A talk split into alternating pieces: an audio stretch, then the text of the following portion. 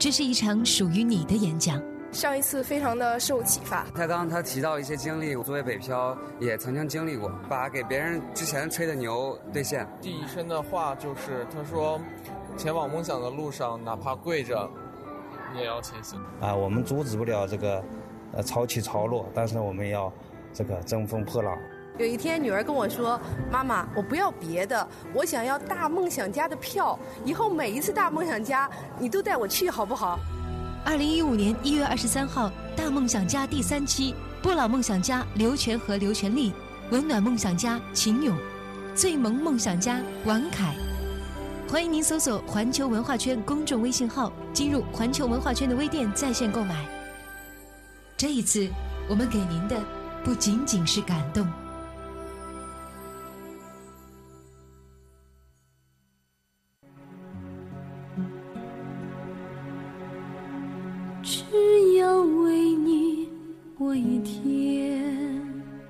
你以为今年贺岁档的话题电影只有一步之遥和智取威虎山，那就大错特错了。在这个史上最漫长的贺岁档里，多的是重量级影片的狭路相逢。本月，《功夫》和《一代宗师》都以 3D 形式杀回大荧幕。与去年十月重映的《大话西游》不同，这一次星爷真的能拿到钱了。《功夫》重映后，周星驰的票房分账比例高达百分之十七点五。本期环球文化圈还星爷电影票的时候终于到了，你约还是不约？为什么让慈恩绵绵？我们的听众秋天的怀念说，一个哲学家说过：极端，然后丰富。星爷就是这样的人，从《西游降魔篇》就可以看出来啊，很喜欢《大话西游》。The Only 说了，《零零七》中星爷一套白色西服，弹着钢琴，口叼着香烟，唱着《李香兰》，一瞬间就征服了我。瓦尔特说，《喜剧之王》救赎基督徒的孽徒，呃，基督徒的涅槃哈，呃，另外呢。我们的听众人人潮拥挤，我该离去说最喜欢星爷的功夫了。呃，说到周星驰的电影啊，真的有太多的经典。你最喜欢哪一部，也都可以来告诉我们。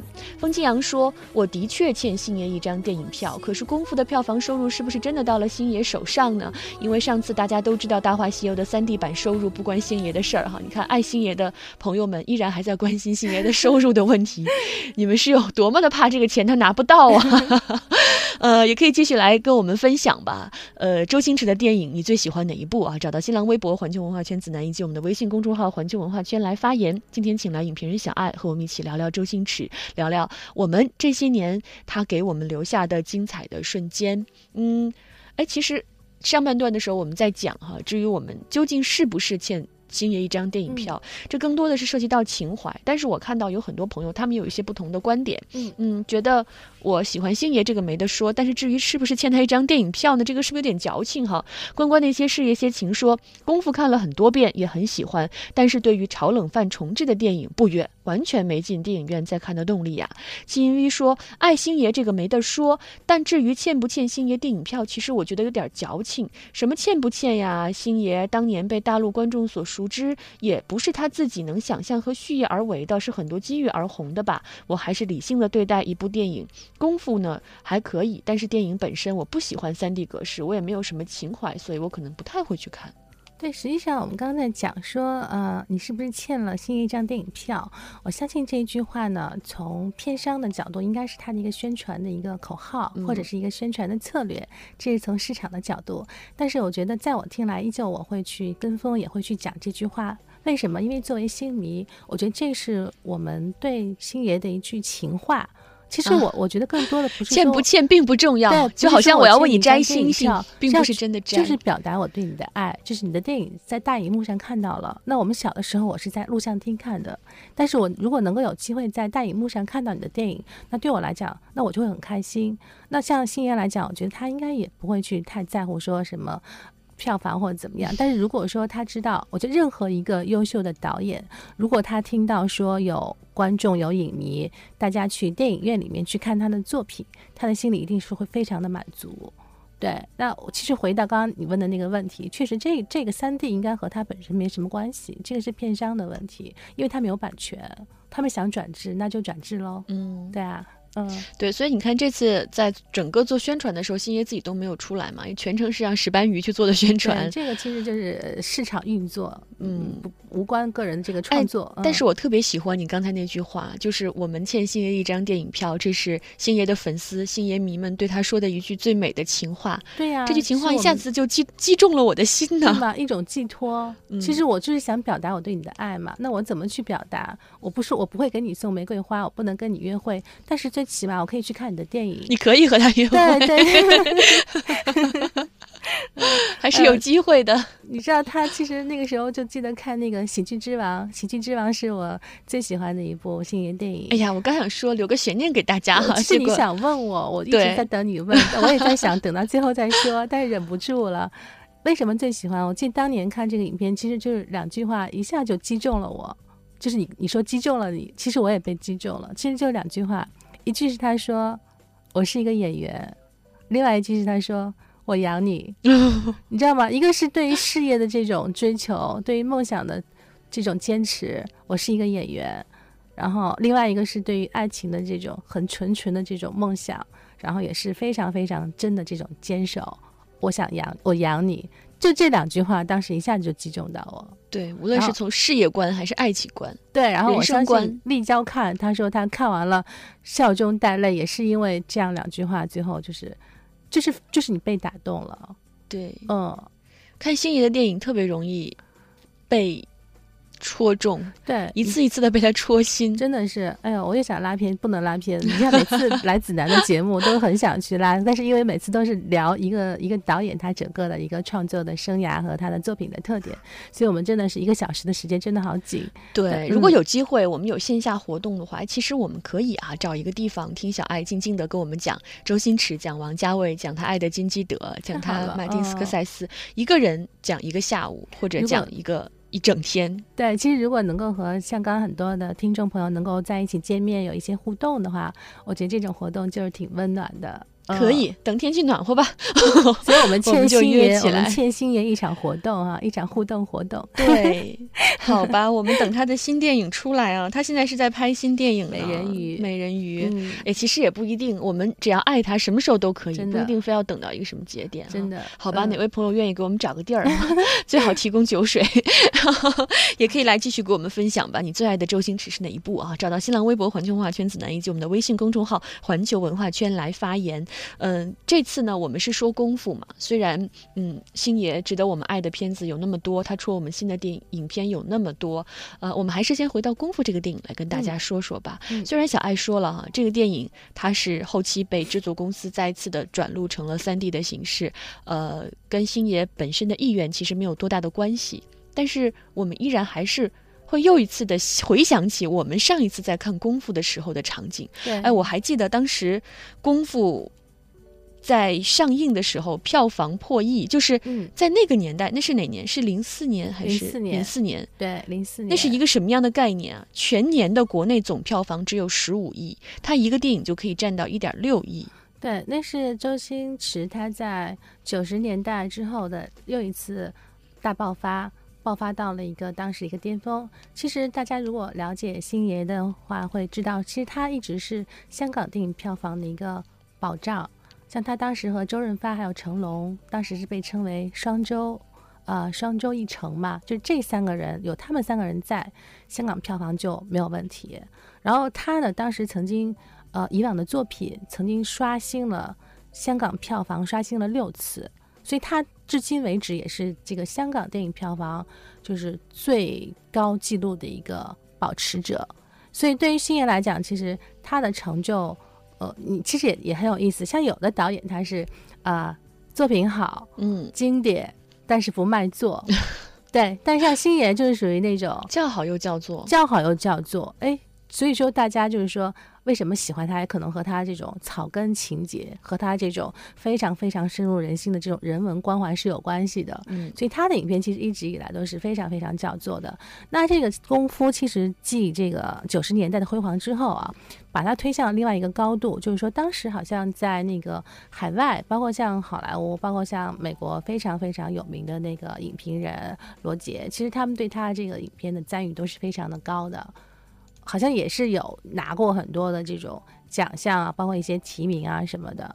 所以功夫呢，像在我来讲，其实它是一个周星驰的一个转型。他之前在。呃，什么唐伯虎点秋香、大内密探零零发、逃学威龙那个时代，他还是很正宗的周星驰式港版的无厘头搞笑。对，然后后来到了《大话西游》，到了《喜剧之王》呢，就变成了更多是这种情怀上的东西，你会看完以后会笑中带泪。但是到了这个功夫，其实他更多的他把这个呃喜剧的这个东西好像是弱化了，他更多的他是把这种电影制作的。多元化的元素把它放进去了，所以你你我当时看的时候，我不知道为什么我会想到昆汀的，其实没有什么太直接的这种。很直接的这种，我明白你那种感觉，就是突然一下子会，它会有一种一种熟悉感或者是情绪。对对对，它很多，它比如说向老电影致敬啊，然后包括一些漫画感，包括他是一个李小龙的一个一个坚实的粉丝，所以他把他对李小龙对中国功夫片的这个情怀，他也放到了这里面。所以在这里面，在这个影片的拍摄、制作、演员的表演，包括他的很多很花里胡哨的这种手法上，他是他是费力反省。死的，所以你看完之后，其实大家会讲说，《功夫》不是一个纯版的一个喜剧片，不是一个港港产喜剧片，其实它是一个呃功夫片。只是这个功夫片是在呃周星驰的手下诞生的，所以它是一个功夫喜喜剧功夫片。但它真的更多，它是在那个呃表意上，它是它它的它的表意，它是指向了功夫，它是它是对呃所谓这个八十年代徐克。呃，陈晓东就那个什么《新龙门客栈》啊，黄飞鸿啊，就那一批片子之后，他又给你一个香港功夫片又带来一种新的模式、新的类型，所以他他是到了一个比较转型的一个阶段。嗯嗯，哎，其实你看哈，这一次老有人把一代宗师和功夫放在一起说嘛，因为他们都是经典，然后再转成三 D 的形式杀回大荧幕的，而且呢又都是功夫片嘛，跟功夫沾功呃。粘在一起的，所以就会很多人把他们在一起进行做比较。其实，呃，可能真的没有什么可以比的地方。对王家卫的一代宗师，其实是他自己，他他这个绝对是导演的意思啊，他他是要自己把它重新去做一个版本出来，因为的确他的他手上手上的素材非常多，而且他可以把整个这个故事线重新梳理，做一个新的一个完全不似乎是完全不太一样的故事出来。那那谈到功夫的话，其实王家卫他更是古龙的那个路子。古龙和金庸、梁羽生的区别是哪里？后面两个人他们是比较简单粗暴、简单直白，你可以上来就看得到他故事说的是什么，是一招一式你能看得到。但是古龙是那种绵绵的、软软的，就好像那个《多情剑客无情剑》里面的小李飞刀。呃，什么什么名不虚发还是什么？就你你永远不知道他那把刀是怎么发出来的，但是你的对手身上已经中中刀而死，流血而死了，就就你看不到招式。所以像那个呃王家卫拍功夫片的话，他更多的是写意上更多的东西。当然，一代宗师他请到了徐浩峰来帮他做这个武武术武武美方面的这种呃策划和帮助，他有很多的提升。但是总体来讲，他不是那种简单直接，只是追求这种打斗功夫。的这个，它更多的是，呃，形而上的一些东西，意识流的一些东西。但是周星驰不一样，周星驰本身他对李小龙他是非常崇拜、非常膜拜的。所以你不要看他功夫里面好像他是，好像你你想象中这是一个喜剧片，无厘头很搞笑，然后甚至他很多像这种经典致敬的这种，你知道是致敬，但是你都不会去想说他后面的那个隐喻是什么，因为它只是一个。无厘头式的一个功夫，但其实它里面的一招一式，它都是有有来头的。他他是很认真的，就是招招见式，然后每一式每一招他都是有有有出处，然后都是认真去研究的。他他是很实的，其实，想要一下子把我们从喜剧的世界带到了一片刀光剑影之中哈。对，因为我记得当时公那个周星驰就跟我跟我们说，他说其实他拍功夫就是圆他一个梦，因为他就是一个李小龙的一个粉丝，他就想拍一部，他他想拍的是一部功夫电影。圆他心中的一个武侠梦。而且我在想啊，其实当年你看他和《大话西游》不同之处是在于，《大话西游》我们都是在录像厅里看的，用用录像带看的，用 DVD 看的。但是功夫我们是进了电影院去看的呀。在零四年，我也是在电影院里面看的，所以我们也不欠他电影票。但是，但是就像小爱说的，这就是一句情话，这就是一个情怀。不管星爷的什么电影。又被搬上大荧幕了，我们又会说我们还是欠他电影票，我们一直欠他的。呃，我是大叔说了，星爷的电影大家都知道，星爷的电视剧不知道主持人和嘉宾有没有看过呢？我就蛮喜欢星爷拍的名叫《他来自江湖》这部电视剧，也还蛮不错的呢。哎，大家什么都知道。另外还有华健这一说功夫啊，粤语很好听，可惜你们不会听。嘿，我就是喜欢石斑鱼。上一武常人说，我上次看功夫是和几个好朋友一起去的，如今十年过去了，有的还是好朋友，有的却相忘于江湖。湖看功夫哈，不免回忆起当年一起看电影的一些人和事儿吧。另外，他也在说，周星驰他就是小人物、小角色起家呀。八三版的《射雕》就跑过龙套，因此他最懂小人物，将他比之为草根孝星也并不为过呀。他在《射雕》里面跑龙套的时候，当时是他他那个角色是要死掉嘛，他就问导演说：“我可不可以挡一下，等一下再死？”然后导演就特别坚定的说：“不行。”所以这个桥段用在了《喜剧之王》嘛里面，死好怎么死都死不掉。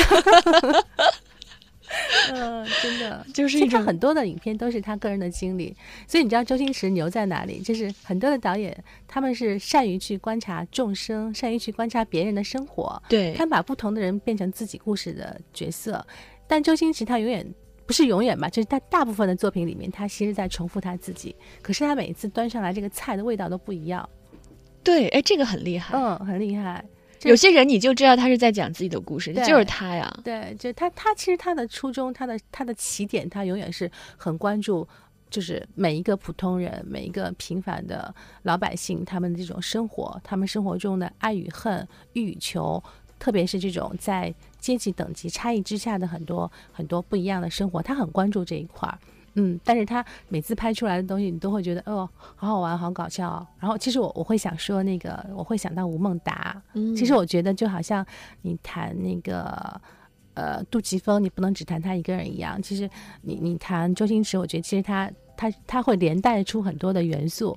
像对我来讲哈，周星驰我会除了他本人以外，本人是一个很大的课题。本人以外，我会想到石斑鱼，我会想到吴孟达啊，我会想到一生。所求，一生所爱吧，那叫什么？就是《西游降魔》的那个卢冠廷的那个主题曲。对，就当时去年那个重重置的重新放的时候，那个舒淇她亲自演唱的。就是其实所有这些东西，其实都是一路伴随着周星驰的影片，然后伴随着我们的呃少年或者青春时期一路而来的。所以其实现在变成了是你提到这些东西，你就变成了是一种，好像也变成了一种情怀那样。对，这样一种情怀我们一直在有，所以我就总总在想哈，每次呢，当有经典再一次被当搬上大荧幕的时候，总会有各种各样的争议。有人就说：“哎，我最讨厌你们这种炒冷饭的行为了，你们就是消费我们的情怀，我们的情怀是我们自己心中所藏的，不应该被拿来消费。”但其实从另外一个方面来讲，我们应该感谢大荧幕又给了我们一个机会，情怀就是应该有啊。情怀一定要有。我我觉得可能说这个话的人想有点多哈，就是 你想多了。情怀就是今 年不差这点钱。情怀是给懂情怀的人而为懂情怀的人而生的。那其实如果没有这个东西，我觉得可能大家就是在不同的不同的平台上面，那我们就就就没有什么。其实我觉得你不用去挑剔说。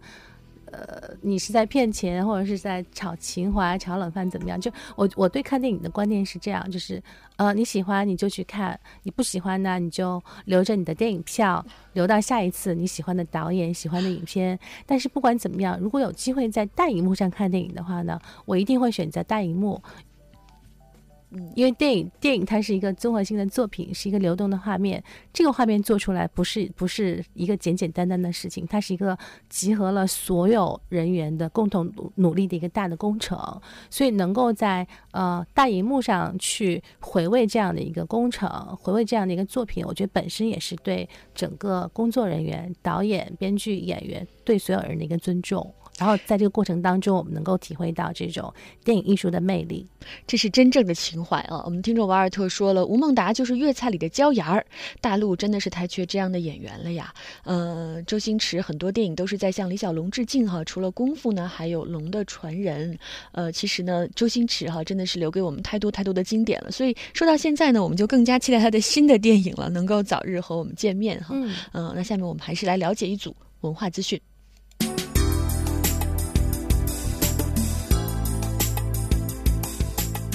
先来关注北京。假如爱有天意，浪漫经典名曲音乐会二月十四号在北京音乐厅举行。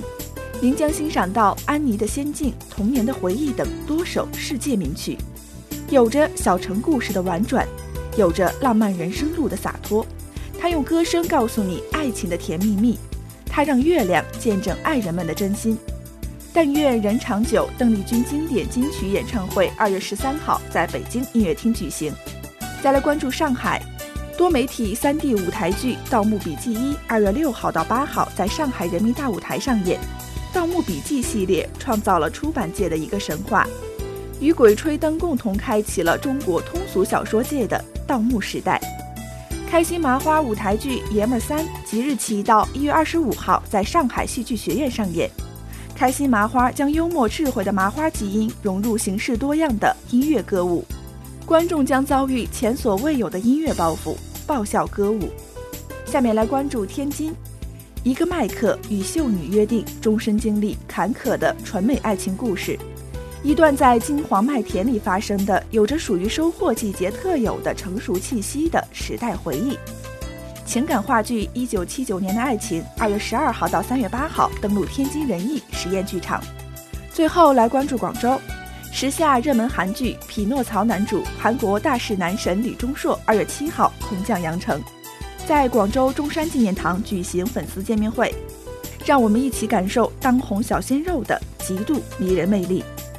再来关注两条电影资讯：日前上映的《十万个冷笑话》动画电影，延续有妖气搞怪、无厘头、无下限的一贯风格，讲述无名男主角在打败大魔王之后。因自身的吐槽能力暴走而导致地球遭受了空前绝后的大灾难的故事。如果你自诩联想丰富，能看懂各种内涵，就去观看这部散发着妖气的动漫大电影吧。朱时茂、陈佩斯领衔主演的谍战悬疑电影《蝶莲花》近日热映。这部电影集结了众多星二代，包括王姬之女高丽文、潘长江之女潘阳。陈宝国之子陈月末、宋丹丹之子巴图等，连导演都是朱时茂之子星阳，不愧是星二代里的集结号。两代人共同演绎这部有蝶有恋也有花的全新悬疑谍战片。